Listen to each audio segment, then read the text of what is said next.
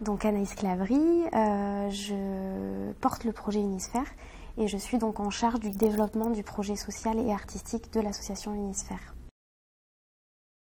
C'est une association de médiation artistique et culturelle au service du lien social.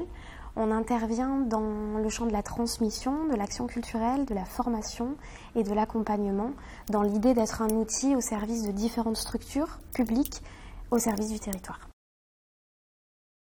C'est un chemin et aussi un projet de vie puisque j'intervenais déjà beaucoup dans le champ artistique et culturel, mais plutôt sur de la coordination de projet. J'ai monté aussi euh, un centre artistique, etc.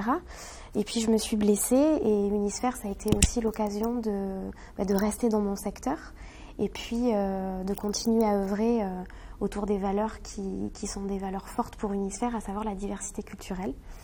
Et on, a pu en fait lancer le projet grâce aussi au soutien de différents partenaires, euh, de personnes, de directeurs, d'acteurs culturels, d'artistes, etc.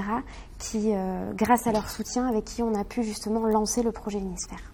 Alors du coup, on l'a construit en fait en ping-pong un petit peu, euh, donc en lien avec les problématiques liées à notre territoire, notre connaissance, nos pratiques, mais surtout grâce à la rencontre alors pas de tous les acteurs, mais de beaucoup d'acteurs, à commencer par l'Europe, la ville de Bordeaux, la région, le département, les fondations, etc. Et aussi les publics, voilà, avec qui on a pu justement construire une offre qui, euh, se centre justement sur la médiation artistique et numérique.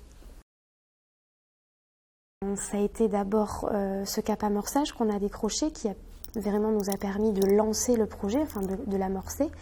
Et puis euh, le lancement du département art numérique avec du coup des actions de médiation numérique en destination de différents publics où on a justement pu expérimenter les outils et les formats qu'on a, qu'on a créés.